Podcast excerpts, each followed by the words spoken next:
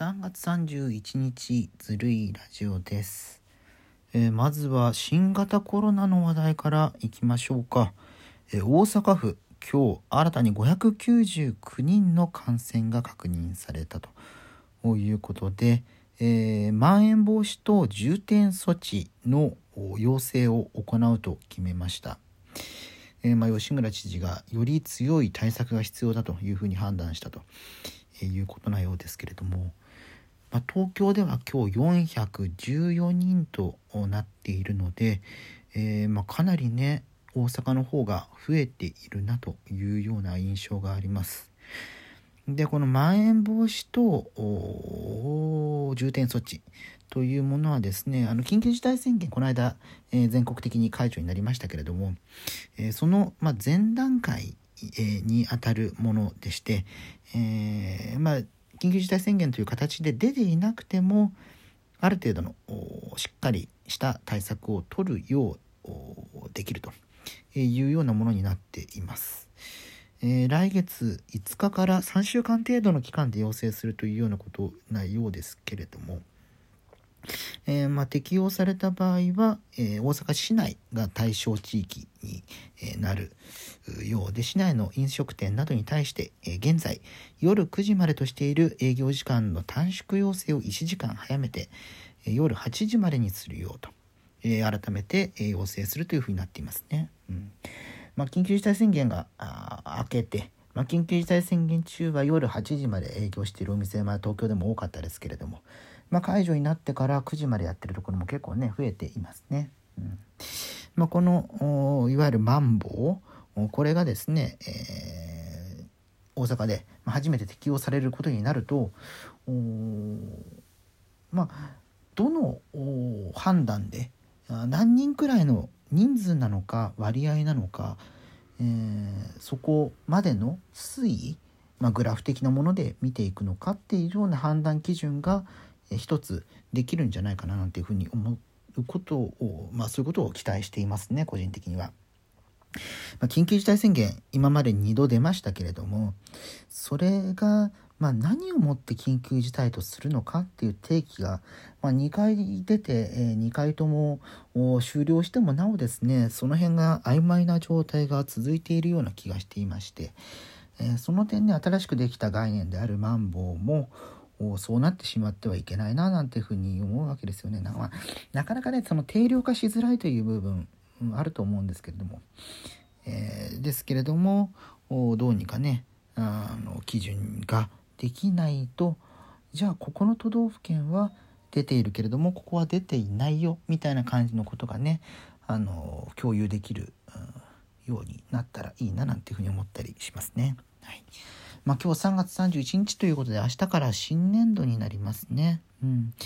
えー、まあ、3月末、まあ、先週ね結構いろんな、えー、テレビ番組ラジオ番組終わったりしていましたけれども、まあ、今日終わる番組も結構あったりしてね終わったり、えー、出演者が交代したりとか FM で言いますと東京 FM と JFN という、まあ、全国の FM 系列局で放送されている朝の ONE MORNING という番組。えこれですね声優の鈴村健一さんとフリーアナウンサーのハードキャッスルエリザベスさん、えそれで金曜日は、え俳優の山崎樹範さんが、え出てらっしゃったわけですけれども、まあ、今日の放送をもって、え出演者が交代するということで朝はねツイッターのトレンド欄1位に「ハッシュタグワンモ」が、えつぶやかれていましたね。うんでまあちょっと放送の地域としては限られるんですけれども千葉県の FM 局であるベイ FM、まあ、ここがやっているパワーベイモーニングという番組がありまして、えー、そこもですね、えー、それはまあ番組が終了するという形で、まあ、出演者の交代ではなかったんですけれども、まあ、明日から別の番組になるんですけれども、えー、それもですね、えー、ツイッターのトレンド欄に、えー、パワーベイというハッシュタグが上がったりしていましたね。うん。まあ、あの私あのインターネットニュースの会社で、まあ、仕事をしていることもありまして、え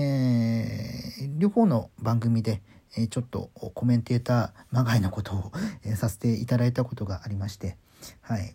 でやっぱりねあの朝の番組っていうのはこう一日のリズムを作る、まあ、この間もこういう話しましたね。一日のリズムを作ることもあって、えー、気持ちがねあの上がるようにテンポ感を持って、えー、やっていると。なのでそこがあ番組が終わったり出演者が変わったりすると気持ちが明日から大きく変わる人もいるんじゃないかななんていうふうに思ったりしますね。えー、あの個人的なことですけれどもまああのね人事異動というまではないですけれども、まあ、組織改変とかが、えー、私の所属している会社でもあるようであ、うん、まあその年度末だななんていう気がしますね。うん、まああの明日から新入社員が入るようですけれども去年はねこの時期、まあ、原則テレワークみたいな感じの状況だったので、えー、入社式とか結局どうだったのかな、うん。まあ、今年も新入社員が入るということで研修どうするんだみたいなことが、えー、話になってるとは思いますけれども、私は担当者じゃないんでよくわからないですが。なのでね、まあ、去年よりはねちょっと心理的なハードルっていうものは低くなってるんじゃないかなという気はしますけれどもね、うん、でもまあその新入学生もそうですけれども、えー、新たな環境に身を置いた時にえー、孤独を感じないようなね、うん、後押しみたいなものが必要だったりするんじゃないでしょうかね。うん、さて、えー、続いての話題今日発表されて、えー、ウェブメディア業界ではね、えー、衝撃がってことはないですけれども、まあ、結構話題になっている記事記事というか発表、えー、ザ・ハフィントン・ポスト・ジャパンという会社とバズフィード・ジャパンという会社、えこの2社がですね合併に合意したというふうに発表されました、合併後の社名はバズフィード・ジャパン株式会社という名前だそうなんですけれどもえー、まあ、合併によって、えー、来月あ再来月ですね5月1日以降ハフポスト日本版はバズフィードの中で、えー、運営されるように、バズフィードという会社の中、バズフィードジャパンの会社の中で運営されるようになる。で、えー、まあ、もともとバズフィードが持っているバズフィードジャパンとか、えー、そうしたサイトについては、え独立して、えハフポストとも独立した形で運営を続けていくというような発表がありました。まあこれねあの本国であるアメリカのハーフポストとバズフィードが経営統合されたことを受けて、まあ、数ヶ月前に経営統合されましたけれども、まあ、それを受けて日本の国内法人も資本の再編を行ったという形なんですけれども、えーまあ、発表によりますと本合併後のバズフィードジャパンの大株主は引き続きバズフィードとなり、その他の株主として Z ホールディングス株式会社と株式会社朝日新聞社が引き続き出資しますというふうになっています。これ、まあちょっとお金の話すると複雑になるんですけれども、まあ簡単に説明しておきましょうか。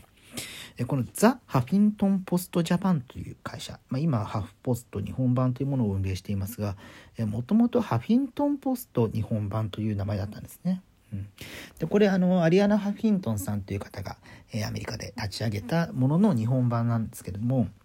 えー、この本国にあるハフィントン・ポストと日本では、朝日新聞が、え共同で出資して、まあ、ほぼ折半に近いような形で、え作られた会社によって運営されているサービスです。で、えー、このハフィントン・ポストっていう名前がこのアリアナ・ハフィントンさんが、えー、辞めたことによって、まあ、創業者ではあるけれども今ねノータッチということもあって、えー、その後ですね全世界的にハフポストという名前になって、まあ、今に至るわけです。で、えー、バズフィードジャパンの方は、えー、もともとまアメリカのバズフィードと日本のヤフーこのヤフーが今 Z ホールディングスというふうになっているんですけれども、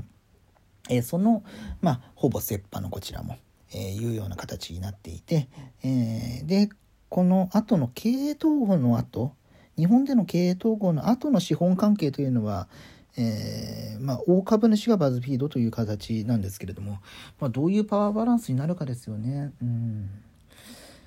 まあ少なくともその日本においてヤフーと朝日新聞っていうのはメディアにおいては、えー、ある程度の強さある程度の強さというかほぼ一強に近い、えー、まあ朝日は新聞としてはね今、えー、読売の方が勢いがいいとか電子版では日経も伸びてきてるぞみたいなこともあったりしますけれども、まあ、ヤフーについてはそれだけ強い力を持っているところなのでこの2媒体がその陣営で、まあ、ヤフーそのものはソフトバンク系列でありますしソフトバンク系列の中で、まあ、ネイバーと手を組んで LINE とヤフーがこの間ね経営統合されたこともあったりするので、その辺の資本関係とメディアのパワーバランスつうものをちょっと見直すタイミングが来てるんじゃないかななんていうふうに思ったりしますね。うんまあ、やっぱりメディア企業においてはあの配信され配信する側記事を配信する側とそれを載せる例えば Yahoo とか、えー、LINE とかライブドアとか、えーまあ、全部同じ、ね、系列になりましたけれども、えー、との、まあ、力関係みたいなところがね結構重視されていて、えー、で、うん、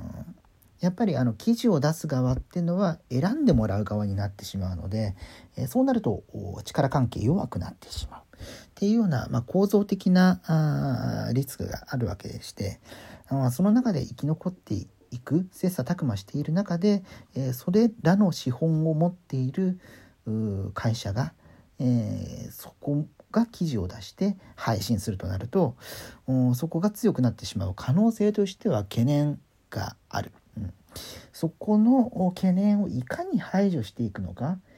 うん、もちろんその中ではねきっぱり分けていたとしても旗から見たらちょっとひいきしてんじゃないの？みたいな感じで見られてしまう可能性もあるわけなので、えー、そういうところをいかに払拭していくかというのが、えー、まあ、その Yahoo と LINE の統合そして今回の日本版のバズフィードとハフポストの統合というところが、えー、一つの試金石になってくるんじゃないかななんていうふうに思ったりしています。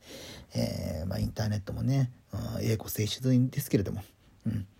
まあそれが楽しみでもあるわけですけどね。